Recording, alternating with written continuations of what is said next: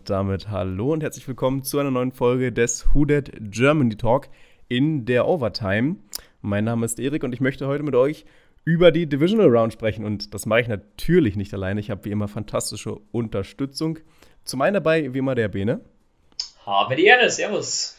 Außerdem dabei unser Quarterback Genie Phil. Vielen Dank, guten Tag. Ja, und damit starten wir rein in diese ja doch etwas traurige Folge. So der, der Schleier des Wochenendes liegt über uns. Bevor wir zu dem Spiel kommen, was uns alle am meisten interessiert, würde ich gerne mal über die anderen drei Partien schnell drüber reden. Ich würde sagen, wir machen das chronologisch und fangen an mit dem Spiel der Rams bei den Packers. Die Packers haben das Spiel 32-18 gewonnen, äh, liest sich jetzt im Nachhinein sehr deutlich und ich finde, das war es auch. Also ich habe sehr, sehr viel von der Rams Defense erwartet. Man hat gemerkt, ähm, Aaron Donald gar nicht fit. Ähm, Jalen Ramsey hat ein unterirdisches Spiel geliefert. Und wenn deine Defense nicht steht und du mit einem angeschlagenen Quarterback ins Rennen gehst, dann ist da eigentlich klar, dass du in Green Bay nicht viel holen kannst. Vielleicht auch wegen der Wetterverhältnisse, wenn du aus LA kommst und dann in der eisigen Hölle spielen musst, auch sehr unangenehm. Ich weiß nicht, mag einer von euch noch mal was dazu sagen? Gerade zu, dem, zu, der, zu der Defense. Bene, du als Defensive Mind? Genau, also erstmal muss man dazu sagen, dass Cooper Cup ja auch noch gefehlt hat bei den Rams. War sicher auch nicht äh, das Beste für deren Offensive Game. Mal zur Defense, wenn Aaron Donald angeschlagen ist und braucht mir auch in Sean McVay nicht sagen, klar, man, dass der heiß war, ja, aber wenn du angeschlagen bist, das zieht dich spätestens im vierten Viertel bist du durch. Dann bringst du nicht den Druck auf, auf Aaron Rodgers, den es braucht, und Jalen Ramsey. Ich hatte echt gedacht, dass der Adams in den Griff bekommt.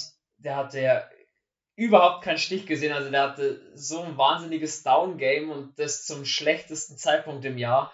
Da kam halt alles Schlechte irgendwie an dem Tag für die Rams zusammen, was zusammenkommen kann. Und am Ende wirklich stoppen kannst du ja die Green Bay Offense in meinen Augen auch nicht. Die kannst du nur im Zaum halten und das aber auch nur, wenn du einen wirklich guten Tag erwischt. Hatten die Rams nicht. Und am Ende verlierst du halt dann so ein Ding. Ja, du sagst ja, es, äh, Devonta Adams. Sorry, Phil. Alles gut. Kann ich mich nur komplett anschließen. Ähm, es gab so zwei, drei verschiedene Key-Matchups. Das war einmal äh, Adams gegen Jalen Ramsey ging für Green Bay. Dann gab es einmal die Rushing Attack der ähm, Rams gegen die Rushing Defense der Packers. Auch das geht ganz klar für Green Bay aus.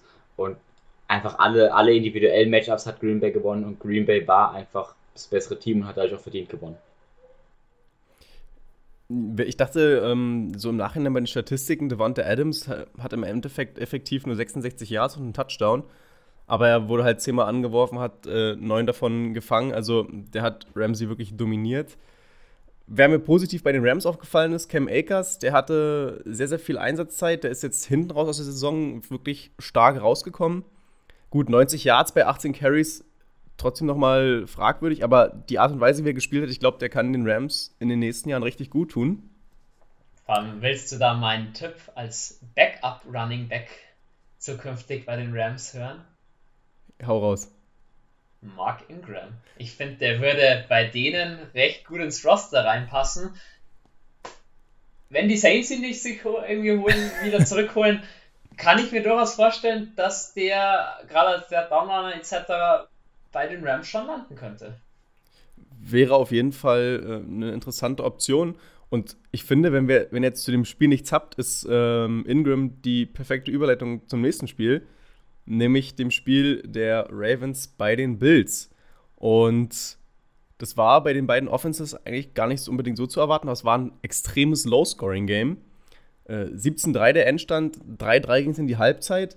Für viele war das so ein Spiel, bei dem sie gesagt haben: Oh Gott, das schaut fürchterlich aus. Aber ich fand es tatsächlich ziemlich interessant, weil ja, Jackson irgendwie nicht so, so, so rennen konnte, wie er wollte. Im Endeffekt hat er neun, äh, neun Carries für 34 Yards. Das ist für ihn sehr, sehr wenig.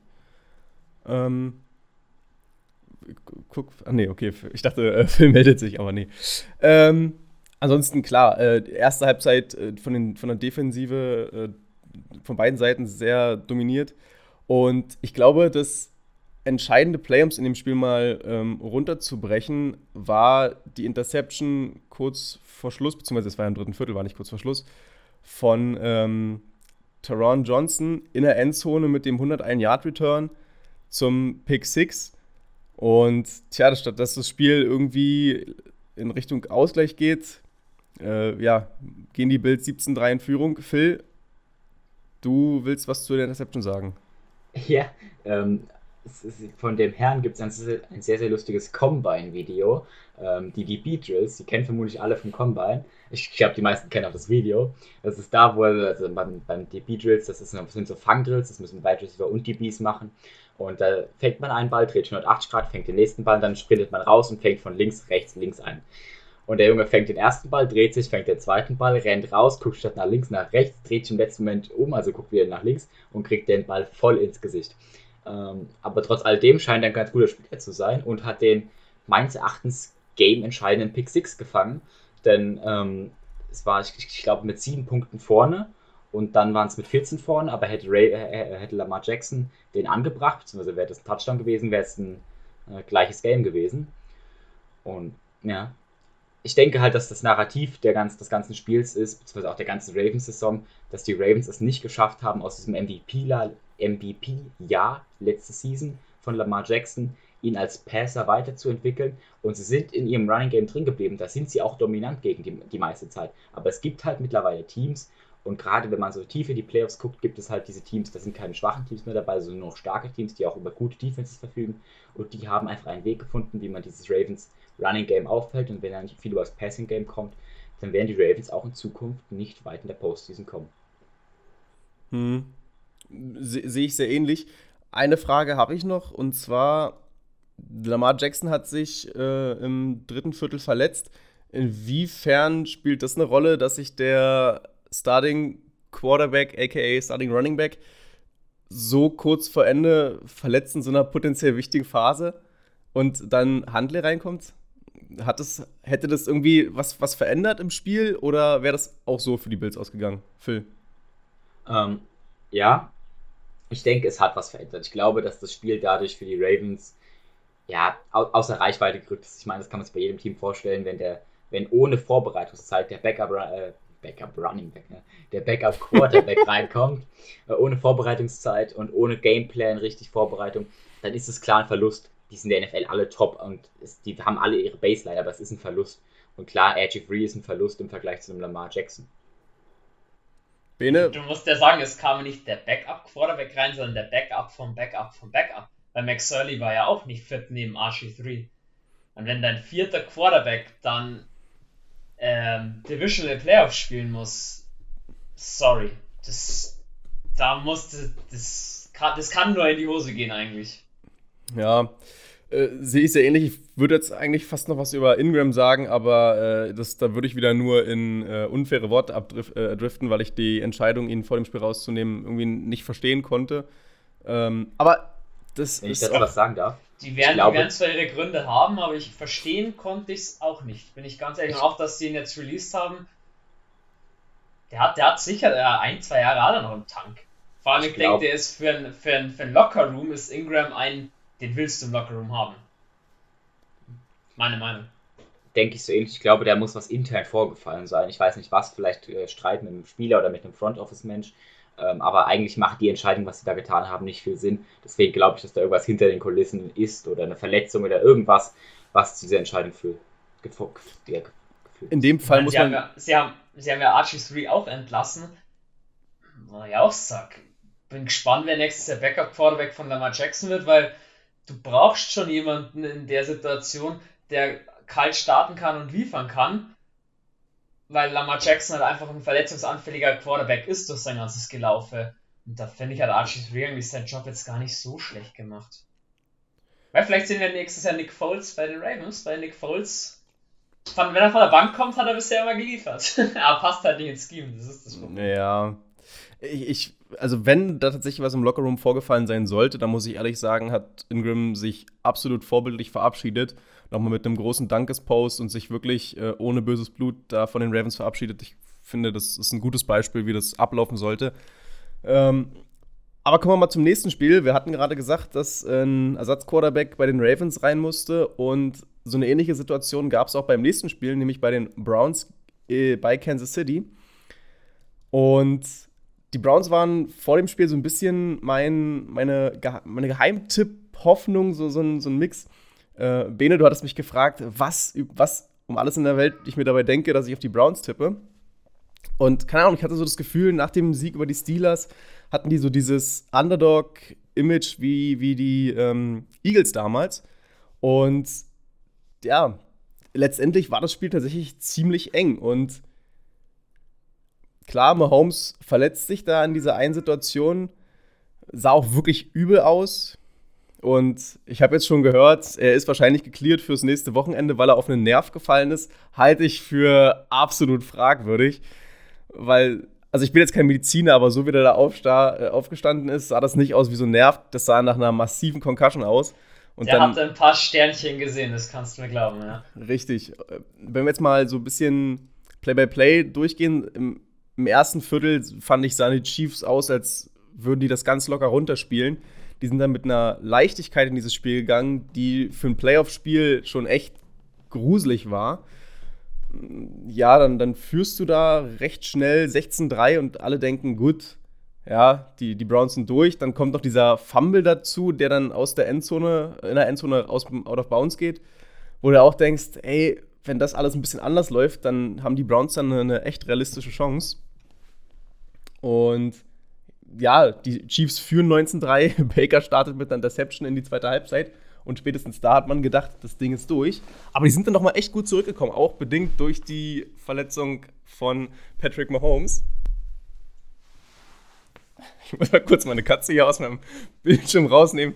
Ähm, nee, aber ich, ich fand, also die Browns haben sich tatsächlich richtig, richtig gut geschlagen und sind fast nochmal wirklich äh, beeindruckend zurückgekommen. Ich würde eine Situation mit euch diskutieren wollen, nämlich den Punt knapp vier Minuten vor Ende.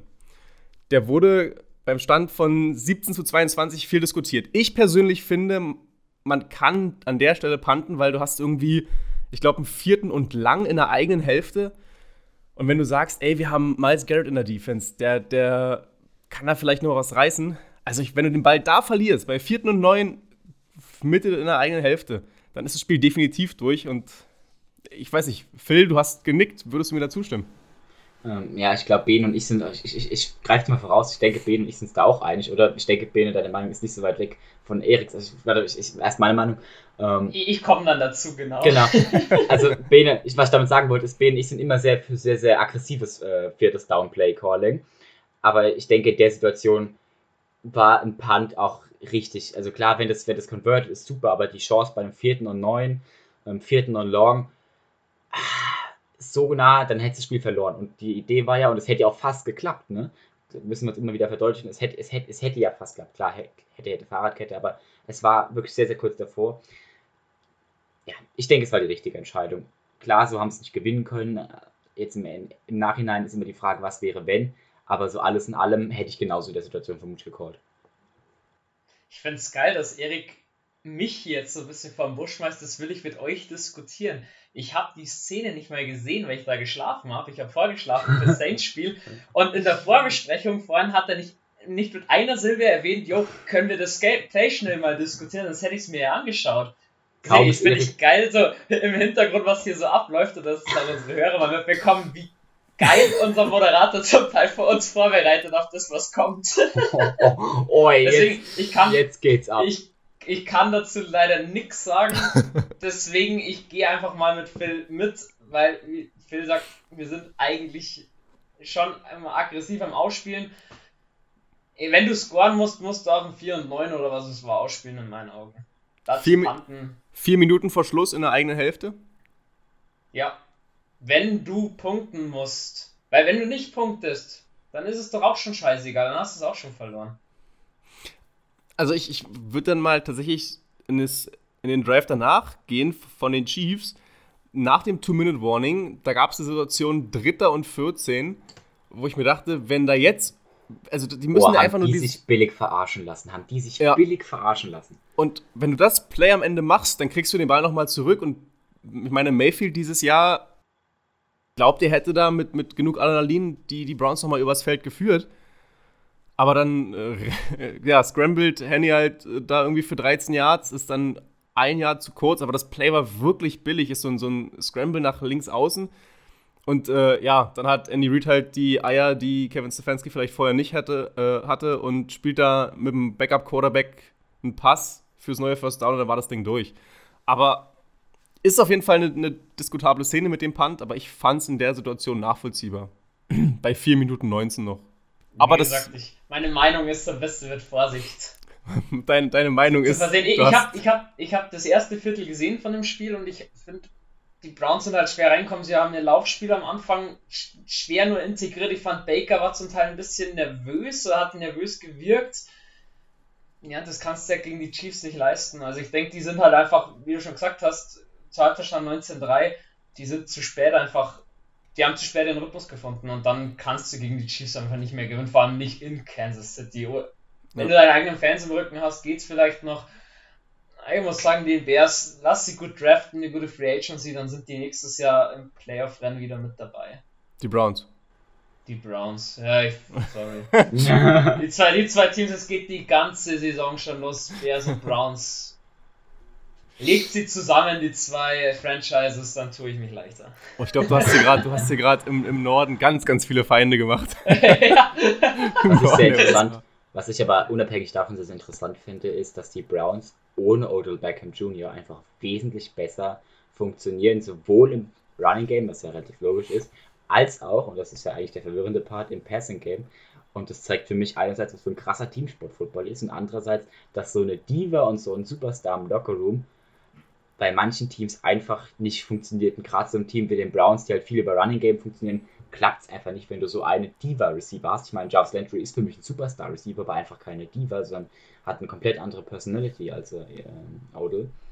Und finde ich sehr, sehr interessant. Nur so als Nebengedanke für euch. Hast, hast als du aber ziemlich selten, weil viele Right Receiver sind einfach so ein bisschen Diven-mäßig. Ich, ich würde. An, an die Persona. Ja finde ich. Ich, ich würde das Diva sein einem Receiver auch gar nicht absprechen wollen. Schwierig wird es halt dann, wenn du Pässe auf einen Receiver erzwingen willst, beziehungsweise musst oder irgendwie so, weil es irgendwie vorgeschrieben ist vom Coach, vom, vom Receiver, weil er sonst da Probleme macht. Äh, oder Beckham ist ein guter Receiver. Er lebt noch viel von diesen spektakulären Catches, meiner Meinung nach. Aber wenn du halt Pässe erzwingen willst, dann ist ja klar, dass es in die Hose geht. Wenn er sich ein normales System einleben würde, glaube ich, dass er eine, eine, extrem gute weitere Option für die Browns wäre. Das Problem ist halt, dass er sich offensichtlich nicht so ins System einfügt. Ich hau jetzt einfach mal halt, da wird mir ja? So. Ich denke, da wird mir Phil als, als Quarterback einfach recht geben, wenn es wichtig ist, ein richtig wichtiger Versuch, dann sollte der Quarterback zu dem Receiver werfen, zu dem er die beste Verbindung hat. Und wenn es nicht der Superstar Receiver ist, dann sollte er das akzeptieren, weil sonst ist es auch einfach, der Teamerfolg steht über allem. Ja, kommt immer auf die Situation an. Du, du wirfst pauschal nie zu irgendeinem, weil er gut ist. Aber ja, klar, kommt auf die Situation an. Und was jetzt meine Überlegung ist, ja, aber jetzt, denke, jetzt wenn es wichtig ist in Saints, äh, nehmen, nehmen wir das mal auf die Saints, einen wichtigen, wichtigen Versuch, den wird nicht Juwan Johnson am Ende fangen. Oder auch nicht zwingend Marcus Callaway, den wird Sanders oder Thomas bekommen. Vermutlich kommt das, drauf an. Das sind, das, sind, das sind die ersten zwei Reads, sagen wir es mal so. Ja, ja, kommt immer, kommt immer aufs Plan, aber ist ja auch. Im Prinzip, ja. Klar, du gehst immer zu sicheren Bänken, bevor du zu irgendwelchen eher unproven Receivern gehst. Ich denke halt, was ich glaube, was in der Offseason jetzt gut passieren kann, ist, dass die Browns ähm, Odell chippen und einfach probieren, diesen Cap Space noch frei zu kriegen für ihn, als auch noch Picks zu bekommen und das Roster einfach um ihn, ohne ihn aufzubauen. Ich meine, man sieht, es klappt ohne ihn, also lieber andere Ressourcen dafür bekommen und die in andere Teile des Teams investieren. Das waren jetzt so meine zwei Groschen dazu. Nee, finde ich, find ich, ist ein guter Ansatz. Und letztendlich darf man nicht vergessen, dass die Browns, ich, diese Rechnung darf man eigentlich nicht machen, aber stellt euch vor, der Touchback ist kein Touchback, sondern ist ein Touchdown. Ganz simple Rechnung, die man nicht machen darf, aber dann gewinnen die Browns das Ding. So, also, die Browns haben ein geiles Spiel geliefert, dafür, dass sie vor dem Spiel so belacht wurden und gegen den ähm, Defending Champion ges äh, ähm, gespielt haben. Ey, haben meinen absoluten Respekt und damit würde ich jetzt das Browns-Chiefs-Game auch zumachen. Und ja, zu unserem Matchup kommen. Bene, du hattest noch, bevor wir zu, zum Spiel was sagen, noch mal ein paar News äh, zu den Saints. Genau, nämlich unser Assistant GM Terry Fontenot wird General Manager von den Atlanta Falcons. Wurde zwar jetzt noch nicht offiziell bestätigt, aber es rumort heftig und das, das Gerücht gibt es ja schon seit längerem. Würden wir zwei äh, Drittrunden-Picks dafür bekommen, für den diesjährigen Draft und für den Draft 2022.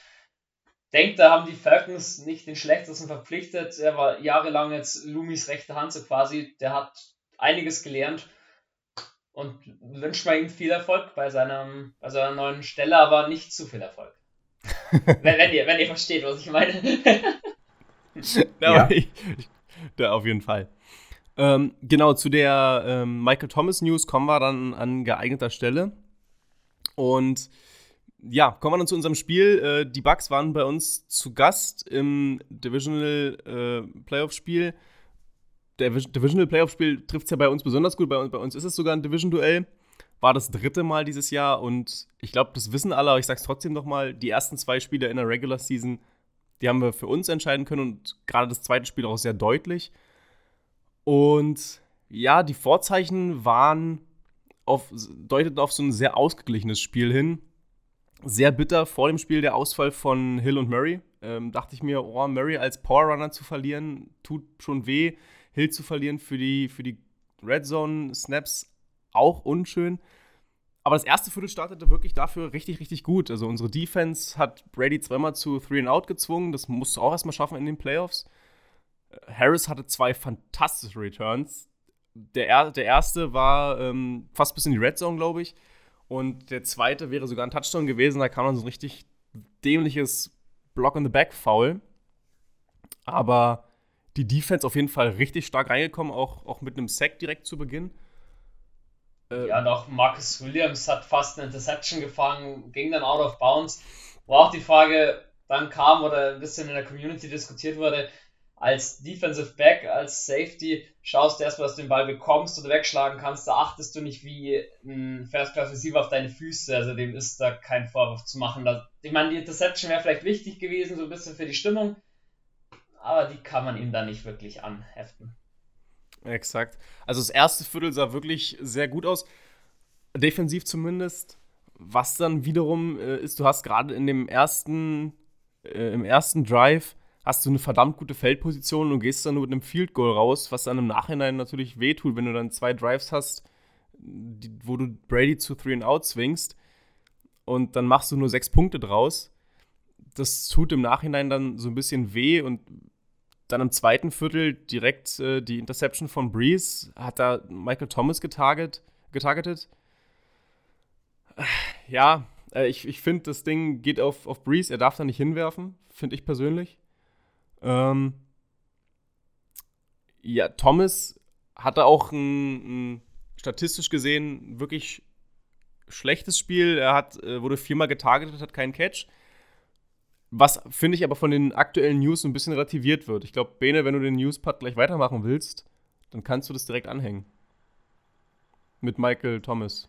Und Nummer zwei, dass ich von Busch schmeißt. Kann ich, kann ach so, ich. Ach, ach, kann ich habe nur ich. was gelesen, das was war, aber ich habe es mir nicht genau durchgelesen, was genau war. Deswegen spiele ich den Ball jetzt wieder ganz professionell zurück und frage, ob du das nicht uns erklären Kann ich, kann, kann ich schnell machen, bevor Erik jetzt hier verzweifelt. Äh, Michael nein, Thomas. Ich, ich, ich, ich, weiß es auch. Ich hab's auch, aber wenn, wenn du, dann mach okay. du das. Ja, Michael Thomas wird an, an seinen Füßen operiert oder an den Beinen ähm, in der Offseason und war nicht komplett fit und hat eigentlich dieses Spiel jetzt nur noch gespielt, weil halt eben die Chance bzw. die Gefahr bestand, dass es halt jetzt wirklich letzt, Brees letzte Spiele sind und er jetzt für ihn mit ihm diesen Ring halt auch holen wollte. War nicht gesund sozusagen. Exakt. Exakt. Adam Schefter hat auch gesagt, dass ähm, er die, aus seinen Quellen weiß, dass äh, er wohl nie wirklich zu 100% fit war in den letzten Wochen, aber dass das Team zu ihm gesagt hat, ey, selbst mit weniger als 100% tust du diesem Team gut. Und ich glaube, es waren auf, auf beiden Seiten ähm, die, die OPs, die er schon, mit denen er schon die ganze Zeit Probleme hatte, ne? die auch medial schon, weswegen auch öfter mal ähm, nicht gespielt hat. Ähm, oh Gottes Willen. Ja, ist auch egal, auf jeden Fall wird er zwei an beiden, an beiden das, das finde ich, das ich tatsächlich auch sehr beeindruckend, dass er an beiden Beinen operiert wird. Also an beiden Füßen, wie auch immer. Weil, also eins kann man ja vielleicht noch irgendwie weglaufen, aber auf beiden Seiten mit dauerhaften Schmerzen zu spielen, ist dann auf jeden Fall schon heavy. Und gerade diese Sache, dass er das für Breeze gemacht hat, finde ich, zeigt, dass er dann doch medial oft viel, viel schlechter wegkommt, als er eigentlich ist. Also, er ist zwar oft eine Diva, aber also das hat tatsächlich nochmal, das hat mich wirklich beeindruckt und das hat mich auch positiv gestimmt für die nächste Saison. Muss ich auch sagen, irgendwelche Trade-Gerüchte, die jetzt dann gleich aufkamen, so man sollte Michael Thomas vielleicht opfern für irgendwelche First oder frühen First-Runden-Pickets oder sowas. Ähm, man hat bei den Houston Texans gesehen, was passiert, wenn du deinen First Receiver tradest. Ja. Also ich finde, Michael Thomas sollte nicht zur Diskussion stehen, da gibt es andere bei unserem Gibt, Team, kann ich dir als, die, die am Sonntagnacht auch nicht geliefert haben. Ja, da kommen wir später auch noch dazu. Kann ich als Quarterback zwei Sachen zu sagen. Den ersten Receiver verlieren, das ist deine rechte Hand, das zu verlieren, das ist schmerzhaft. Das, also, das ist, also du kannst die, die Workload, die ein, die ein Wide Receiver Nummer 1 hat. Das muss nicht unbedingt der beste Wide Receiver aus einem Team sein, aber das muss der sein, dem der Quarterback am meisten vertraut, weil der Quarterback, was wir gerade eben hatten, beim dritten Down vor allem Ding, wo Playdesign jetzt nicht unbedingt ist, dass es nur einen Read gibt oder dass es so zwei, drei Reads gibt, sondern wo du halt wirklich sagst, okay, ich habe hier links und rechts was und theoretisch, ich guck mal, sondern wo du halt als erstes hinguckst, weil du weißt, das ist mein Mann, dem vertraue ich. Sowas wegzuschneiden ist, ist, ist nahezu unmöglich für einen Quarterback schmerzhaft, deswegen hätte Sean Watson damit echt keinen Gefallen getan und auch dem nächsten Quarterback in, in, New Orleans würde man damit absolut keinen Gefallen tun. Mal abgesehen davon, dass man ein Workload, das geht vielleicht in Madden, dass du den Workload von einem Nummer 1 Receiver mit anderen billigeren Receivern auffangen kannst. In der NFL kannst du einen Nummer 1 Receiver à la Thomas, à la DeAndre Hopkins nicht einfach durch zwei billigere Receiver ersetzen. Das geht nicht. Okay. Ich sehe auch nicht, dass wir, also dass Deontay Harris, Trequan Smith, Marcus Callaway die nächsten zwei, drei Jahre in diese Rolle als als First-Class-Receiver reinwachsen. Das sind verdammt gute Backup, oder Backups nicht, aber Receiver 2, 3, 4 können die verdammt gut ausfüllen. Aber ob jetzt ein Traquan Smith Nummer 1 Receiver werden kann, muss er auch noch beweisen.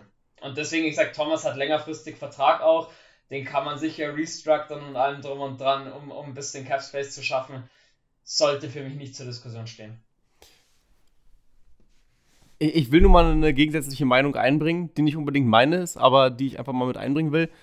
In den Sachen, wo es darum ging, Michael Thomas eventuell zu traden, ging es auch viel darum, also für einen Receiver OP an beiden Füßen ist schon eine heavy Sache. Also es, es gibt viele OPs äh, im Beinbereich, bei denen Spieler nicht so zurückkommen, wie sie es können. Ich halte Michael Thomas für einen wahnsinnig guten Receiver. Minimum Top 10, Top 5 auf jeden Fall.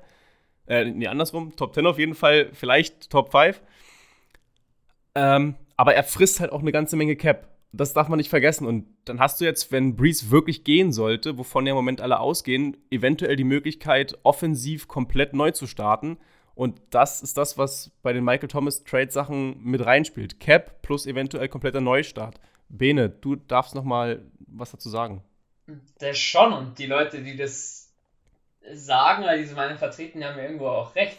Das sind dann auch gleichzeitig die Leute, also das an den Kommentaren, die jetzt so gelesen haben, die vehement wollen, dass Quan Alexander bleibt, wo du auch nach einem Achillessehnenriss auch nicht weißt, wie liefert der nächste, wie liefert der überhaupt nochmal. Ich finde, Sheldon Rankins nach seinem Achillessehnenriss hat der nicht auch nicht mehr viel auf die Kette bekommen.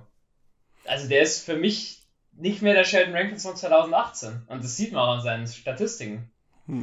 Deswegen, klar ist es ein Unsicherheitsfaktor.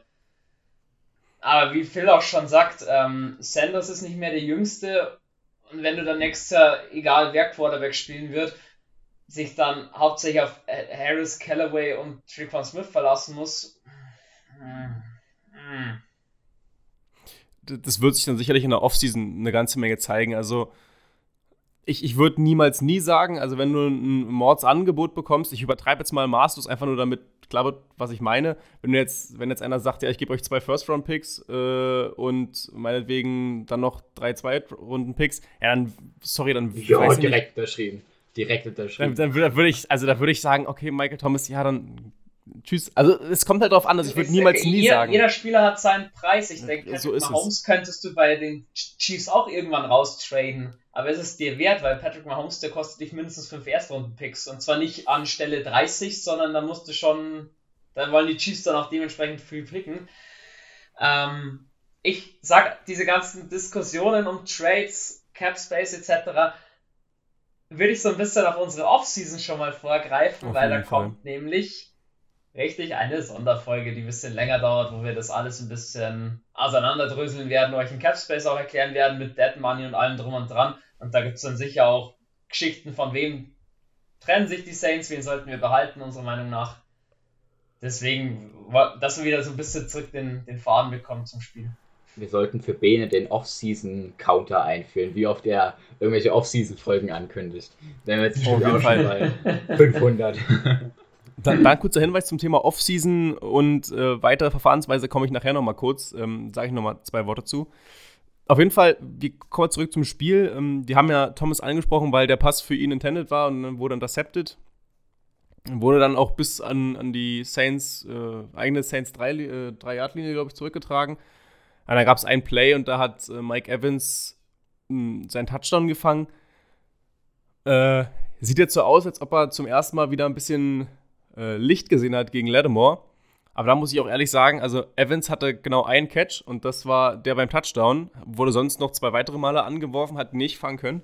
Da war auch ein richtig großes defensives Big Play bei. Bene, das war dein äh, Play of the Game. Genau, wenn ihr euch daran erinnern könnt, langer Pass von Brady beim zweiten oder der Down sogar.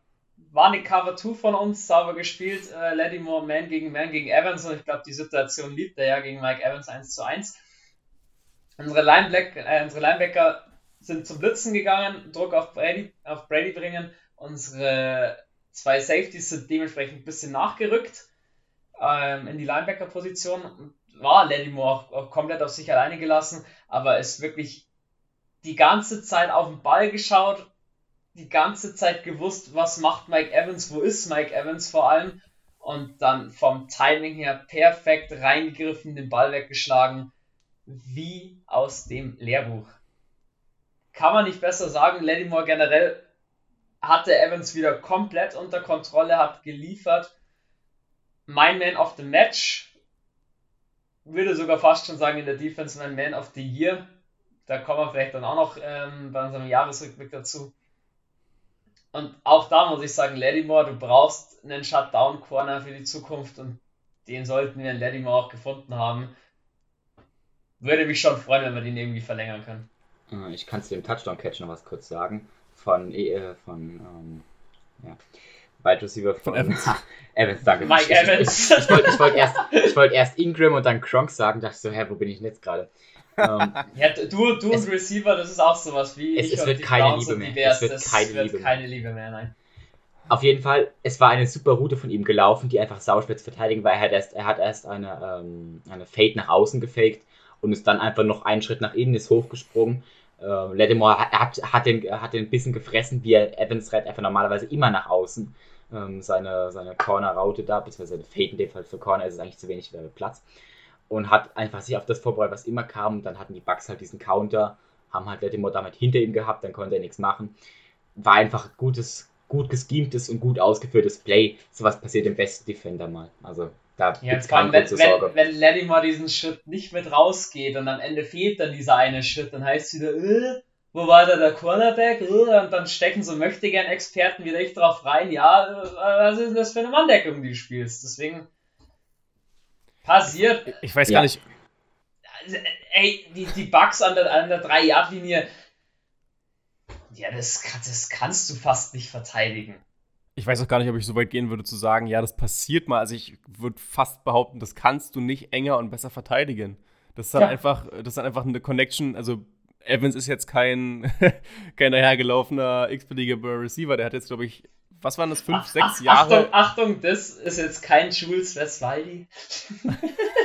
oh. Oha. Ich liebe es. Das hast du, das hast du gesagt. Das ist ganz allein dein, dein Grüße gehen raus an Jules vom Warm-Up. ja, und letztendlich, also die, die Connection Brady Evans, ja, dann, dann gibt es halt auch Plays, die du einfach nicht verteidigen kannst. Würde ich jetzt auch Punkt einfach so. Und ich meine, wir haben das Play dann ja auch wirklich gut gekontert. Also wir sind dann bis zur Mittellinie äh, marschiert. Und dann gab es halt dieses geile Trickplay, das ist 1 zu 1 das, was die Bears letzte Woche gegen uns probiert haben, wo Wims den Ball äh, einfach nicht fangen konnte. Warum auch immer. Und dann hat äh, ich, ich weiß gar nicht, Jameis Winston seinen ersten richtigen Einsatz gefühlt diese Saison und haut dann so ein Ding raus. Gut, äh, den hätte wahrscheinlich jeder von uns irgendwie in die Richtung geworfen und angebracht, aber ja, Traquan Smith, erster Touchdown dieses Jahr in den Playoffs, oder? Hat er letzte? Der war im Spiel gegen die Bears immer noch auf der IR. Genau, also genau, genau. Sein erster Playoff-Touchdown, ja. Genau, und äh, ja, war, war geil executed. Ähm, das war echt schön anzuschauen. Ich habe dann auch in unserer, in unserer internen Gruppe geschrieben, Bene, der ist nur für dich, weil wir die ganze Zeit auf geile Trickplays gewartet haben. Und dieses Jahr. Mich hat's, mich hat's gefreut und man hat gesehen, es hat, Sean Payton hat leider bloß zweimal dieses Jahr so ein Trickplay gecallt. Das war gegen die Chargers, da hat es funktioniert, auch wieder auf Trick on Smith. Es war ein bisschen eine andere Route gelaufen damals, diesmal auch. Es ist das Material da, dass du sowas callst, weil auch für die Zukunft, wenn dann Winston und Hill zum Beispiel im Snap hinten dran stehen, hey, du kannst da eigentlich so viel machen, du könntest so kreativ sein und ich hoffe, das findet Sean Payton für die Zukunft auch wieder. Weil, dass er kreativ ist, hat er schon bewiesen. Definitiv. Also, wenn es um Thema Kreativität geht, ich sei nur noch mal an den Super Bowl erinnert mit dem äh, Kickoff zur zweiten Halbzeit. Also, ja, muss dann, glaube ich, nicht viel mehr zu sagen. Jameis Winston übrigens damit mit dem besten Quarterback-Rating von allen Quarterbacks, die in dem Spiel gespielt haben. Um mal die ewige äh, Rating-Schleife hier in den Podcast zurückzubringen. Ja, war, war geil und ähm, dann führst du 13-10 und dann kommen zwei Punts von, zwei, von beiden Teams und du denkst, das Spiel trudelt jetzt so langsam in die Halbzeit. Dann gab es nochmal ein Field Goal und dann geht es 13-13 in die Halbzeit. Ich, bis zu dem Zeitpunkt war ich so, okay, da wäre gerade in den ersten Drives mehr drin gewesen, aber ich war grundsätzlich nicht unzufrieden, weil die Defense gehalten hat, die Offense im Rahmen ihrer Möglichkeiten gut, gut gespielt hat. Die Interception war ein bisschen schade, aber ich dachte mir, okay, 13-13, damit kannst du in die zweite Halbzeit gehen. Und das sah dann auch wirklich gut aus. Du kommst aus der Kabine, scorest äh, direkt einen Touchdown, der zweite, der zweite Catch von Traquan Smith. Da gab es auch den einen oder anderen Camara-Rush, äh, äh, der ordentlich für Raumgewinn gesorgt hat.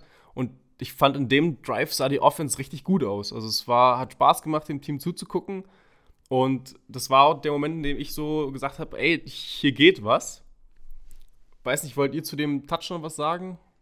Schön ins enge Fenster geworfen von Breeze, gut gecatcht von Traquan Smith, bewiesen, dass man ihn anwerfen kann, wenn es wichtig wird. War wahrscheinlich der, der beste Wurf an dem Abend, ne? In dieses kleine Fenster da, wo nur Traquan ja. kommt. Leider, zu Breeze leider, würde ich, ja. Zu Breeze würde ich gerne später noch was sagen, aber vielleicht nach dem Spiel, also von daher. Ko kommen, wir, kommen wir noch dazu, genau. Und wie gesagt, ich hatte das Gefühl, okay, Momentum könnte jetzt gut auf unserer Seite sein, was sich dann nochmal verstärkt hat mit dem, mit dem Punt von den Bucks. Und dann führst du 2013, hast den eigenen Drive und kannst mit einem eigenen Score, auch wenn es nur ein Field Goal wäre, ein, ein Two-Score-Game draus machen. Und dann äh, kam Phils persönliche Szene des Spiels, nämlich der Fumble von Cook. So, also wenn ich Quarterback gewesen wäre auf diesem Spielfeld, ich glaube, ich wäre ausgerastet und hätte meinen hätte den Cook, als ich, wenn ich oben an der Wand, ich meine, als Quarterback sieht man das nicht direkt, aber wenn man oben an die Videotafel guckt und der Spielzug rewindet wird, wie der den Ball gehalten hat. Ein Veteran, ein Spieler mit Erfahrung, kein Rookie, kein, kein in seinem zweiten Jahr, ein Spieler mit Erfahrung, ein Tight End mit einem Körper, der sich auch mal einen Gegenspieler an sich dran leisten kann. Hält den Ball wie eine Handtasche und lässt ihn sich rausschlagen. Kein geiler Strip-Fumble. Nicht spektakuläres. Der hat einmal auf diesen verdammten Ball geschlagen und hat ihn rausbekommen. Das geht nicht. Und das ist auch, ja, ich, hab, ich weiß im Nachhinein, klar, drei Breeze-Picks, der, der dritte kann man ausklammern, der war scheißegal. Ähm, war aber auch Jared Cooks Schuld, muss man dazu sagen. Aber der dritte ist egal, der hat nicht mehr ins Spiel gehört für mich. So, zwei Breeze-Picks, klar, die haben das Spiel nicht gewonnen. Aber dieser Turnover war der Grund, warum wir verloren haben. Es war der Momentum-Shift, es war der Grund, dass die Buccaneers ausgleichen konnten. Wenn nicht, wären wir mit zwei Possessions vermutlich, klar wissen wir auch mit, mit Sicherheit oder vermutlich wären wir damit weggezogen, hätten dieses Spiel jetzt beendet und wären in der Frozen Tundra. Das geht nicht. Und ich hoffe und ich, ich denke auch, dass er nächstes Jahr nicht mehr auf einem Roster stehen wird. Furchtbar. Also, Na, Jared Cook dieses Jahr hatte seine Problemchen ist nicht der billigste, ist nicht mehr der jüngste. Adam Troutman hat sich bewiesen. Ich glaube auch, dass wir Jared Cook nicht, nicht mehr nächstes Jahr sehen werden. Wie du sagst, wenn den Ball Callaway fallen lässt, wenn den Troutman fallen lässt, dann kann man nicht schimpfen, ein Rookie kann es das passieren. Jared Cook in so einem Moment, ich meine, das war an der 45 Yard Line von den Bucks, also da wären wir bei denen in der Hälfte schon gewesen. Ja, katastrophal zu diesem Zeitpunkt, den schlechtesten Zeitpunkt, den er sich hat aussuchen können dafür. Und wie du sagst, wie man Ball hält, gerade in solchen Spielen, gerade wo es wirklich um was geht, scheiß doch auf die drei Yards, die du mehr laufen kannst, sicher den Ball und wenn du merkst, hinten zieht einer, dann lass dich hinfallen. Fertig. Das ist aber genau dasselbe. Aber danach spricht sich's immer leicht. Ja, aber das das sage ich doch jedes Mal, also sagen wir jede Podcast-Folge, ich verstehe nicht, warum das die Receiver machen. Beim Sanders Fumble, wo wir das angesprochen haben, ich weiß nicht, welches Spiel das war, mit dem geilen Sanders, das war als Hill drin war, mit diesem geilen tiefen Play. Ich verstehe nicht, warum Footballspieler da aufstehen müssen. Wenn das einer meiner Jungs macht, die sagt, bleib hin, sobald du es First Down hast und wir sicher weiter sind, leg dich gefälligst hin, weil wenn du den Ball verlierst, haben wir nichts davon. Nada. Dann ist der Ball weg. Ball Security ist das allererste bei Football. Wenn du Turnovers hast, ich meine, bei jedem, bei je, beim Anfang jedes Spiels, was wir haben, was ich von anderen Teams uns immer anschaue, habe ich immer die ESPN-Statistiken auf und lese vor, wie die Third Down Conversion war, wie viele Penalty Yards und wie viele Turnovers. Penalty Yards ging es ungefähr ausgeglichen aus. Ähm, Third Down Conversion war auf unserer Seite, aber mit minus vier Turnovers gewinnst du kein Footballspiel. Das ist auch für mich so ja, die Storyline des Games. Vier ja, Turnover, es ist halt, Ende. Weil Phil, du spielst selber, du willst als Sportler dann das Maximum rausholen und dann schaltest du, denke ich, dein Gehirn irgendwo ab. Das ist dann einfach dieses logische Denken, Leute, wir haben jetzt einen riesen Raumgewinn, scheiß jetzt die 5 Yards noch an. Sondern ja, wenn ich boah, geil, ich will ich, jetzt so weit wie möglich, aber. Wenn ich mein Hirn ausschalten würde, wäre ich kein QB. Ähm, ja. Ich, geht nicht. Dann wäre wär ich meinen Job los. Ich, ich, weiß, wo, Jules, ich weiß, wo. Jetzt würde der Jules wahrscheinlich eher zustimmen, aber das ist jetzt. Nein, ich weiß, nein, ich weiß, wo, ich weiß, wo Binde hin will. Als Profisportler willst du natürlich immer das Maximale aus irgendeinem Play rausholen. Und ich, ich bin da auch tatsächlich ein bisschen bei Bene, dass ich sage, ja, wenn er die Möglichkeit hat, den Ball noch weiter zu laufen, dann lauf halt. Aber die Ball Security, ganz ehrlich, also, du, also wie er den Ball getragen hat. Weißt du, ich habe ja, nicht einen einzigen Snap in meinem Leben selbst gespielt. Und ich weiß, dass du den Ball so nicht halten darfst. Und in so einer Situation als, als, als Tight End, wo du weißt, das ist vielleicht das letzte, das wahrscheinlich das letzte Heimspiel für deinen Quarterback, ey, dann hast du den Ball da festzuhalten. Und das war so ein Momentum-Shift. Wir haben da noch geführt, aber ich habe mir gedacht, jetzt wird es richtig schwer, weil das ist eine Situation, die tut uns extrem weh, die motiviert Tampa extrem. Und äh, ich glaube, jeder von uns hat gedacht, jetzt wird es wahrscheinlich kippen. Ja, Bene, ne? Ich, ich Genau, kleine, oh. kleine Info am Rande. Ich habe das kommen sehen. Ich habe ausgeschaltet nach diesem Play, weil ich gewusst habe, was kommt. Weil du tust ja auch deiner Defense keinen Gefallen damit. Wenn die Defense sich immer bloß drei, vier Minuten ausruhen kann, irgendwann sind die müde, gerade die ganzen Pass-Rusher. Wie gesagt, dieses, dieses, das hatte ich im Bauchgefühl und ich, ich, kon, ich konnte es mir nicht weiter ansehen. Ich, hab, äh, ich, ja. weiß noch, wie ich, ich, ich, weiß noch, wie ich damals äh, im zweiten Spiel äh, Bucks Germany dafür kritisiert habe, dass sie ihre Berichterstattung zu dem Spiel abgebrochen haben, weil es nicht lief. Und jetzt sagt Ben, er hat nach dem Fumble ausgeschaltet, finde ich auch lustig. ich mache ja keine aktive Berichterstattung live. Und ihr müsst, ihr müsst euch das vorstellen, wenn mir einer vorwerfen will, ich bin kein Vollblut Saints-Fan, den lade ich gerne dazu ein, dass er sich bei mir daheim mit mir mal die Saints anschaut, bis sie einen Scheißring haben. Ähm, ich glaube, da gibt es wenige, die so emotional mitfiebern und mitgehen, wie, wie ich das tue. Da haben, wir, da haben wir nachher auch nochmal einen kleinen Take. Ich würde jetzt aber direkt mal weitermachen. Und das ist nämlich noch so ein Ding, äh, das hatten wir angesprochen, Punkte aus Turnovern. Ja, also nach der Interception, wo ein Touchdown folgte, kam es der Fumble, da folgte auch ein Touchdown. Leonard Fournette hat dann einen Pass dann gefangen äh, letztendlich. Ja, dann steht es statt der Möglichkeit, irgendwie auf, auf 27, 13 zu erhöhen, steht es auf einmal 20, 20. Ja, also da war dann der Momentum-Shift äh, vollständig abgeschlossen und dann gehst du halt auch mit einem richtig schlechten Gefühl ins letzte Viertel. Ich meine, 2020 klingt nach einem richtig engen Spiel, aber mental bist du dann vielleicht doch schon irgendwo zu einem gewissen Punkt gebrochen. Gerade weil wir dann auch nach dem Touchdown selbst gepantet haben und dann mit 23-20 direkt zu Beginn des äh, vierten Viertels in Rückstand gehen. Und dann kamen halt diese zwei Interceptions. Ich würde es jetzt einfach mal zusammen abhandeln. Ähm, die eine Interception, der, der Pass auf Camara in den Rücken, das müsste ganz klar ein Abstimmungsfehler gewesen sein. weil äh, Camara rennt einfach nur geradeaus und Breeze wirft diesen Ball nicht, wenn er nicht sich sicher ist oder wenn er denkt, dass der Receiver sich umdreht. Da habe ich dann auch von Freunden Nachrichten bekommen, so, ja, warum wirft Breeze den? Ja, Breeze ist dafür bekannt, dass er Bälle los wird, bevor der Receiver an dem Punkt ist, an dem er ihn erwartet. So, und wenn er davon ausgeht, dass er irgendwie dann sich umdreht und irgendwie, keine Ahnung, Comeback oder so, dann wirft er den Ball. Und dementsprechend, glaube ich, da einfach eine, eine große Misskommunikation. Ich glaube, wir hatten auch intern gesagt, bei einer Misskommunikation zwischen Quarterback und Receiver tendenziell eher Schuld vom Receiver. Aber Phil, du, du guckst da gerade so ein bisschen äh, kritisch. Ja, ich, ich, ich muss zugegebenermaßen, so, so gut kenne ich Saints leider auch nicht, um das sagen zu können. Wobei ich mir nicht sicher bin, ob der Ball einfach scheiß geworfen war. Ähm, also ich, ich, sagen wir so, komm, wir lassen das mal als stehen, was, was wir denken, was es ist, nämlich eine Misscommunication, weil dann ist das Play wesentlich verkraftbarer, als wenn er da einen Linebacker übersehen hätte und den Ball schlecht geworfen hätte. Deswegen lassen wir es einfach mal so stehen. Okay. Ähm, dann, ja, dann sage ich, okay, dann, dann, dann bin ich, dann bin ich trotz, dann bin ich dabei.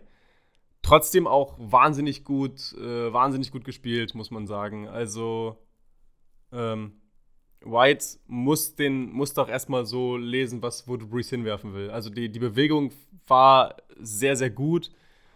Aber es war auch Brees untypisch. Der hat den Camara niedergestarrt, das war klar, dass er zu Camara ist, er hatte nur Camara im Blick. Das ist so Brees untypisch. Was Brees ausgezeichnet hat, war immer dieses, immerhin, auch wenn er älter, als er älter geworden ist, die letzten zwei Saisons, dieses Mindgame, dieses, ich gucke nach links, drehe mich nach rechts, schmeiß den Ball los. Dieses, die Safeties, die Linebacker, alles, was in Zone war, konnte sich null vorbereiten. In dem Spiel null. Der hat immer der hat seinen, seinen ersten, zweiten Read, ist wenig weggekommen, hat wenig variiert.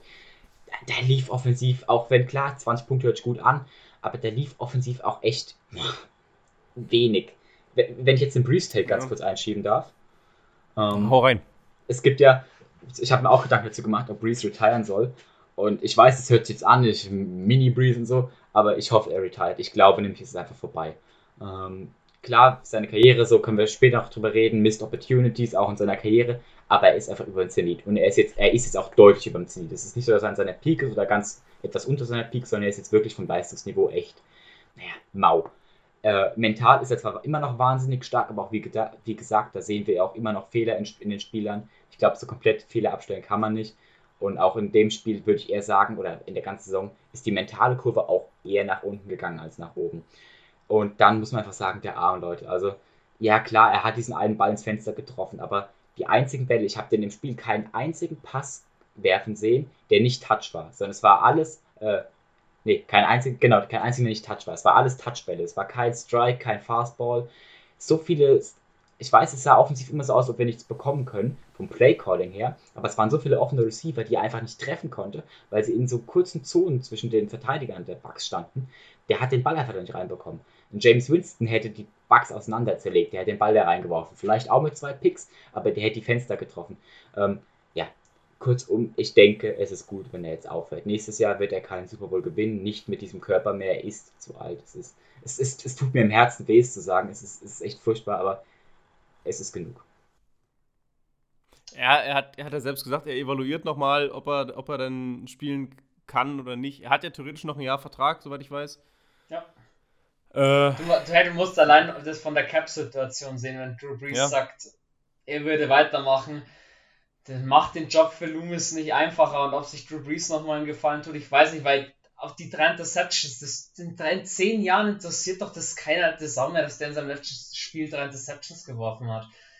Ich finde den Punkt, den Phil angesprochen hat, man hatte das ganze Spiel über so ein bisschen das Gefühl, dass Drew Brees nicht seinen Rhythmus findet und ja, es war sein letztes Spiel im Dome, aber irgendwann, wenn du merkst in der zweiten Halbzeit, er kommt nicht so rein, wie man das gewohnt ist, oder er findet immer noch nicht seinen Rhythmus, musst du für den Teamerfolg dann irgendwann auch überlegen, ob du ihn nicht benchst. Auch wenn es Drew Brees ist, auch wenn es sein letztes Spiel im Dome ist. Weil, klar, man weiß es nicht, ob Winston das jetzt gewonnen hätte oder noch gedreht hätte. Er hätte aber einen anderen Impuls gebracht und deswegen es ist schwierig zu sagen, aber ich sage auch, es ist jetzt der Moment gekommen, wo man sagt, der Nachfolger steht bereit. Man kriegt, denke ich, Winston jetzt, man könnte ihn, denke ich, langfristig signen zu einem Geld, wo man sagt, das ist unglaublich für einen Starting Quarterback, wenn das denn wird. Die Chance sollte man nutzen. Hey, Breeze, Breeze kann sich in meinen Augen jetzt nur noch kaputt machen. Die Überlegung der. Ich bin. Ja, die Überlegung dahinter ist ja auch, gewinnt er nächstes Jahr noch einen Super Bowl? Und ich sage ganz klar nein. Wenn der Arm nächstes Jahr nochmal ein Stück abbaut und nochmal zwei Meter verliert, nein. Also der wird nächstes Jahr auch keinen Super Bowl gewinnen. Der Roster wird nächstes Jahr, müssen wir Abgänge verkraften, einfach weil der Cap-Situation nicht zulässt. Das heißt, wir kommen mit einem schwächeren Roster. Und da wird nächstes Jahr auch kein äh, Run in den Sonnenuntergang möglich sein. Sondern die beste Chance war 2018 und seitdem haben unsere Chancen jedes Jahr kontinuierlich um eins abgebaut. Und nächstes Jahr werden wir mit ihm keinen Super Bowl gewinnen, es sei denn, er hat irgendwie Spritzdosen im, Kühlschrank und pumpt seinen Arm um 30 Meter auf, dass da auf einmal Patrick Mahomes Bomben rauskommen und wird schnell wieder mal Jackson, dann klar, aber das wird nicht mehr passieren. Deswegen, es reicht. Ich, ich gebe euch mit, bis auf eine einzige Kleinigkeit und zwar rein von einer, vom wir wollen jetzt gewinnen Modus wäre es vielleicht sinnvoll gewesen, Jameis reinzuschmeißen. Jetzt kommt mein großes Aber, wenn man sieht, Sean Payton und Breeze, was die für Wege gegangen sind, die haben zusammen einen Super Bowl gewonnen, die haben in den letzten Jahren fantastischen Football gespielt teilweise. Und ich glaube, aus emotionaler Sicht kannst du ihn, du kannst ihn in der Situation nicht benchen, auch wenn es fürs Team vielleicht das Beste wäre. Ich glaube, du kannst ihn in der Situation nicht benchen. Das, das bringt Sean Payton, glaube ich, einfach nicht übers Herz. Du bist aber als Head Coach für den Teamerfolg zuständig und da zählt nicht deine Connection zu Drew Brees, sondern erzählst dieses Team ins NFC Championship Game zu bringen. Ja, und, und wenn du merkst, dass Brees diesen Rhythmus dieses Spiel einfach nicht hat, dann musst du als Head Coach rational denken und sagen, ich probiere jetzt alles, was möglich ist und bringe Winston. Und da sehen, ich finde spätestens nach der zweiten Interception hätte er das machen müssen. Hm. Aber selbe Storyline doch letztes Jahr. Geschaut. Winston hatte, finde ich, auch einen positiven Touch durch seinen Touchdown-Pass schon. Deswegen, es muss sich Sean Payton den Schuh, wenn ihn den einer anziehen möchte, ja, den muss er sich anziehen, würde ich vielleicht so jetzt auch nicht sagen, aber die, die, Kritik muss er, oder dass ihn niemand darauf anspricht, das muss er sich gefallen lassen, diese Frage. Und zwar okay. mit meinen, meinen Augen zurecht. Pass auf, dann, dann bringe ich das Gegenargument. Du sagst, nach der zweiten Interception, nach der zweiten Interception, äh, Interception kam der Touchdown zum 30 zu 20 für die Bucks. So, dann hast du noch vier, fünf Minuten auf der Uhr. Und dann wiederum haben wir dieses Jahr so oft gesagt, ey, wenn jemand einen 4-Minute-Drill oder einen 2-Minute-Drill hinbekommt, den du in diesem Moment brauchst, weil du erst zweimal scoren musst, dann Breeze und dann kannst du da vielleicht mit schnellen Checkdowns runter. Ich weiß, ich weiß, ich Du, du brauchst sicher. aber in solchen Momenten auch mal einen tiefen Ball. Ja, das habe ich über Vielleicht ja. auch mal eine, eine ja. richtig tiefe Bombe über 40, 50 ja. Yards, weil du hast mit Callaway Sanders auch schnelle Leute gehabt und die kann dir Breeze nicht mehr liefern. Um ehrlich zu sein, habe ich dann Deswegen, Breeze könnte nächstes Jahr vielleicht schon noch auch Kurzpass spielen, das würde schon funktionieren. Aber ich meine, ich habe die Frage auch mal äh, in der Community gestellt eine Hail Mary, wen hätten die die werfen lassen? Die wenigsten ja. haben gesagt Breeze und ja. einfach auch mit Recht, weil der Schmalz, der kann ja auch mit 42 nicht mehr so da sein. Ja, bei einer Hail Mary gehe ich da voll mit. Das, das nee, Thema hatten wir, glaube ich, schon mit Philip Rivers äh, gegen die Bills. Ja. Aber, ja. Ich also sag, ich also, du musst als Headcoach das Emotionale, klar, auch wenn es so eine Geschichte ist wie bei den zwei, hättest du ausblenden müssen und ich finde die Frage, die muss, muss sich schon Payton gefallen lassen, wenn die kommt, warum hast du Winston nicht im vierten, spätestens dann im vierten Viertel gebracht, weil man muss sagen, Breeze hatte das ganze Spiel über Probleme und hat nicht wirklich seinen Rhythmus gefunden. Geschweige denn die Connection zu seinen Receivern. Was man auch sieht, er hat ja auch bloß diesmal sechs oder sieben Receiver angeworfen und nicht, wie man es die letzten Spiele kannte, zehn oder elf. Er hat die Bälle auch nicht Moment, so gut verteilt. Moment, Moment. Jetzt kommen die ganzen Statistiken, hat, die Bene verschlafen er hat. Er hat, er, hat zehn, er hat zehn Receiver angeworfen. Ich kann sie dir alle einzeln aufzählen. Ich okay, ja, nee, dann, dann ziehe ich die Aussage wieder zurück. Ich, dann habe ich was anderes im die interessantere, also, die, interessantes, die interessantere Frage ist nicht, wie viel hat er angeworfen, sondern wie viel haben wirklich den Ball gefangen. Ähm, das waren dann sieben. Sieben waren es. Ja. Wäre wär schon wieder näher an sechs, ne? Ähm, aber anyway. gehe ich mit. Ich habe eigentlich gedacht, dass nach dem zweiten Pick, dass dann Winston ausfällt, kommt einfach, weil der mehr die Armstärke hat. Ich gedacht, wir müssen jetzt schnell runter, weil wenn wir jetzt fünf Minuten brauchen darunter, reicht nicht mehr. Ähm, man, man kann nicht benchen. Ich bin dabei Erik. Da geht es einfach, da, du kannst dein Starting Quarterback, du kannst, du kannst Drew Brees nicht benchen. Du kannst nicht den Goat aus Nola benchen nur für zwei Minuten, um die Siegeschancen so um 10% zu erhöhen. Äh, nicht nach all den, nicht nach zehn Jahren. Ähm, ich, ich, ich verstehe die Argumente, ich verstehe die Argumente. Ich bin da auch voll dabei, dass es eigentlich sinnvoller gewesen wäre. Aber letztes Jahr Vikings doch zum Beispiel, letztes Jahr hätten wir das, das, vierte Viertel da zu Ende gespielt mit Taysom Hill, hätten wir es gewonnen, wären wir weiter. Breeze war an dem Tag nicht richtig fit. Die D-Line der Vikings habe ich auch schon mehrmals erzählt. Wie gesagt, die haben dieses, den genialen Move gemacht, die Outside-Pass-Rusher nach innen zu packen und die innen nach außen. Kam die Saints oder überhaupt nicht mit klar. Und dann am Ende kam das zustande, was, was, was, was ich schon geahnt hatte, das ganze Spiel. Breeze rennt nach außen, also nach außen, rechts, rechte Seite. Ähm, der D-Liner schlägt ihm gegen den Arm und er fummelt. Ballgame zu Ende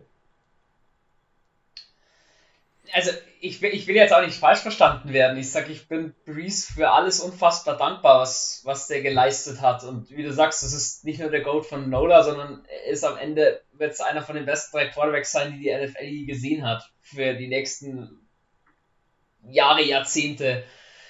Ähm, aber ich bin halt da der Meinung einfach eingestellt, du musst für einen Teamerfolg am Ende alles probieren und dann auch mit harten Maßnahmen die Diskussion zieht sich schon extrem in die Länge, aber auch ja. da muss ich sagen, du, du gehst ins, ins letzte Viertel, gehst du mit 2020. Also so. Ja, aber einfach auch mit dem Wissen, ey, irgendwie läuft es ja, aber wie du sagst, die Diskussion will ich nicht ausziehen, äh, nicht länger in äh, in die Länge ziehen als, als nötig. Aber Bene will gerne ich will jetzt nicht halt so, ja, ich bin jetzt einer, der irgendwie Drew Brees da äh, zusammen hatet oder sonst irgendwas, ganz im Gegenteil, muss ich auch sagen, ich könnte heulen bei diesem Bild, wo er das letzte Mal nochmal auf die Tafel hochschaut, die Anzeigetafel, wo er rausgeht.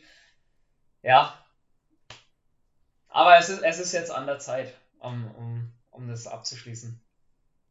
Phil, Phil, du willst noch was sagen? Ja, ich, ich, ich würde gerne noch einen anderen Punkt angehen, was mich halt so an dem Spiel abfuckt.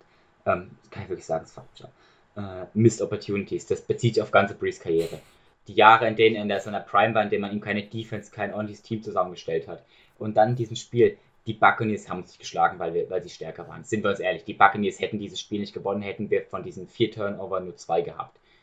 Ich glaube, ich würde die Buccaneers auch unterschreiben, dass die zwei Turnovers, ganz besonders der Cook-Touchdown und der, äh, der Cook-Fumble und ähm, der Camara-Pick auf der Pick of Camara, dass das wirklich die Game, die Game-entscheidenden Pick-Sachen waren.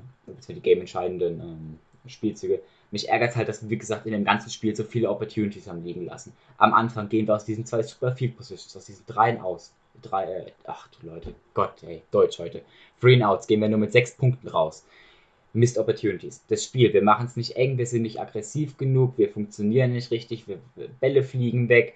Die Defense lässt immer wieder beim dritten Down, obwohl sie wahnsinnig stark gespielt hat, wirklich wirklich richtig krank gespielt von unserer Defense. Fast schon No-Fly-Zone und Shutdown. Ähm, aber trotzdem immer wieder bei dritten Downs dann mal doch kurz geschwächelt und den Drive verlängert. Unsere Offensiv nochmal aufs Feld geholt. Wir haben uns selber geschlagen. Und das ist es, was mich an dem Spiel so sehr stört, weil wir hätten jetzt eigentlich die Chancen Green Bay. Ich weiß nicht, ob wir gegen Green Bay gewonnen haben. Green Bay ist echt stark, muss man fairerweise sagen. Es wäre mit Sicherheit ein knappes Spiel gewesen und ich glaube, dass wir es auch eher verloren hätten. Aber mich ärgert halt, wie gesagt, diese Art und Weise, wie wir es verloren haben und dass wir es wirklich so durch eigene Dummheit verloren haben.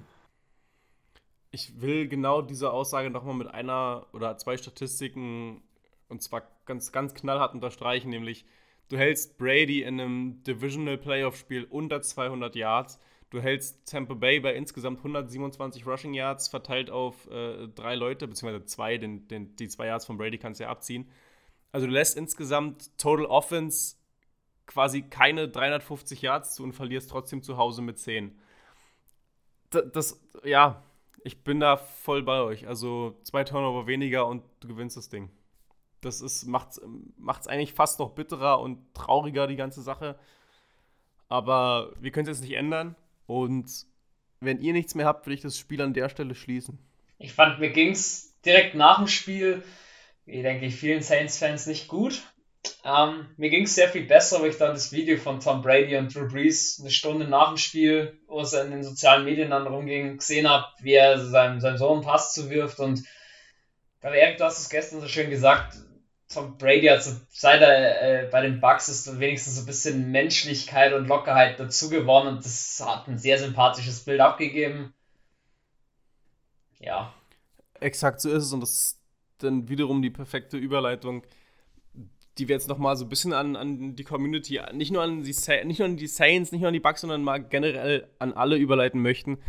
Ähm, das ist eine, eine Rivalry, die es schon ewig gibt, aber ich habe das Gefühl, dass wir in den letzten ein, zwei Jahren da eine unnötig krasse Rivalität aufgebaut haben, die wirklich hasserfüllt geführt wurde, wo ich mir denke, seid doch einfach froh, dass wir in den Divisional Playoffs zwei so große Legenden gegeneinander spielen sehen haben.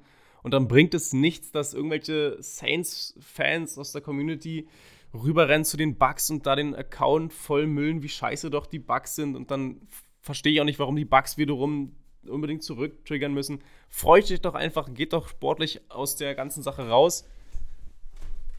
Und letztendlich ich, ich verstehe es nicht. Bleibt doch einfach cool und freut euch darauf, dass wir uns nächstes Jahr wieder zweimal sehen, mindestens. Leute, bleibt auf euren Seiten, feiert eure eigenen Leute. Und an die Leute, die dann so Sachen geschrieben haben aus der Saints-Community, dass, ah, mit Breeze, äh, bei so einem Spiel habe ich gar kein Mitleid. Leute, ihr habt es einfach nicht verstanden. Seid Saints-Fan oder seid es eben nicht. Also, ich, ich, das ist jetzt ein bisschen emotional für mich, weil ich das nicht nachvollziehen kann, wie man sich da gegenseitig so weghaten kann. Ich an, von mir aus großes Gratulation an die, an die Bucks, die gerade defensiv trotzdem ein geiles Spiel gemacht haben. Das muss man einfach so sagen. Also du kreierst keine vier Turnover, wenn du da nicht wenigstens ein gutes Spiel machst. Ich laber jetzt auch schon wieder emotional rum, aber ich glaube, mein Punkt ist klar geworden und Phil, du willst dazu auch noch mal was sagen, glaube ich. Ja, unterstreiche ich so. Leute, wir sind hier nicht beim Fußball so Football, ich weiß, Ben, du, du spielst selber, ich, ich spiele. Ähm, ich glaube, da kann man sagen, man Footballspieler spielen anders. Und Leute, falls ihr uns zuhört, ähm, verhaltet euch nicht wie im Fußball. Wir sind nicht im Fußball, Football ist am Ende des Tages Family. Ich gehe nach jedem Spiel zum gegnerischen Team hin, gebe Hand, schüttel Hand, es ist respektvoll. Äh, und so erwarte ich auch den Umgang zwischen verschiedenen Communities. Klar, mal gewinnen die einen, mal gewinnen die anderen. Verhaltet euch bitte respektvoll. Ich meine, es ist nicht schwer und es macht keine unnötigen Provokationen. Wir sind hier nicht äh, Bauernhaus, Fußball mit dummen Kommentaren, sondern wir sind wirklich ein bisschen niveauvoll. Zeigt, dass wir eine niveauvolle Sportart sind. Man, man hat es an der Szene gesehen, am Ende mit Breeze und Brady. Football is Family. Exakt, so ist es. Und das sollten doch auch die Fanlager von jedem Team, nicht nur Bucks, nicht nur Saints, scheißegal. Das sollte man, Football kommt immer größer, das ist ja auch schön, das freut, glaube ich, jeden Einzelnen, der länger die NFL schon verfolgt. Aber trotzdem, so Unsitten sollten halt draußen bleiben. Genau, genau so ist es. Und es ist jetzt nur mein Part. Ich weiß nicht, ob ihr da mitgeht, aber das möchte ich persönlich mal sagen. Wenn ich dann zum Teil sehe, dass ähm, Leute sich darüber lustig machen, dass irgendwelche Seiten zum x Mal betonen, dass Brady der Goat ist und da Leute sagen, er redet nur Scheiße und Bullshit. Leute, der Typ hat sechs Super Bowls gewonnen. Ich glaube, wenn jemand in dieser Konversation zwingend mit drin ist, dann Brady und gerade auch sein Fight in den Playoffs. Der Mann ist jetzt zum, glaube ich, 14. Mal in Conference Championship Games. Leute, geht mal sachlich an die Sache ran. Das ist das Letzte, was ich dazu sagen will. Zu uns dann jetzt, viele von euch werden sich vielleicht fragen, ja, jetzt sind die Saints raus, wie sieht es jetzt aus mit Warm-up, Overtime? Das hatten wir, glaube ich, an der einen oder anderen Stelle schon mal angerissen. Warm-up und Overtime wird es für die restlichen Playoffs trotzdem noch geben. Wir werden dann natürlich die Saints nicht besprechen, sondern die anderen Spiele, die in den Playoffs stattfinden weil sonst haben wir einen relativ kurzen Podcast, wenn wir über die Saints reden. Ähm, in, im Pro Bowl, in der Pro Bowl Woche werden wir ein großes äh, Saints Jahresrückblick ähm, Ding machen, wo dann so gut wie alle von uns dabei sein werden. Also da ist noch Content da, auch in der Offseason wird noch was kommen. Ich, ich habe es ja oft genug angeteasert. Genau. Äh, Offseason kommt genügend, auch wenn Breeze dann wirklich retiren sollte. Exakt. Das ist natürlich auch nochmal ein riesen Rückblick auf Breeze Karriere über die Missed Opportunities, wie Phil schon gesagt hat, gerade Jahr zwischen 2011 und 2015. Also, Leute, wir sind äh, an eurer Seite, auch wenn nicht viel Football gespielt wird. Genau so ist es. Also bis zum Draft seid ihr auf jeden Fall gut versorgt mit Infos. Danach wird es wahrscheinlich eine kurze Sommerpause geben, aber da kommen dann die Infos. Die nächsten Wochen kriegt ihr auf jeden Fall Content. Und dann haben wir jetzt eine ganz schön lange Folge rausgehauen, aber ich glaube, das war nach dem Spiel auch äh, völlig okay. Und ja, eine Sache wird sich äh, niemals ändern, nämlich das Gefühl für die Saints und die letzten Worte in diesem Podcast. Wenn ihr nichts mehr habt, ich bin durch. Dann verabschiede ich mich wie immer mit den wundervollen Worten Who Dat?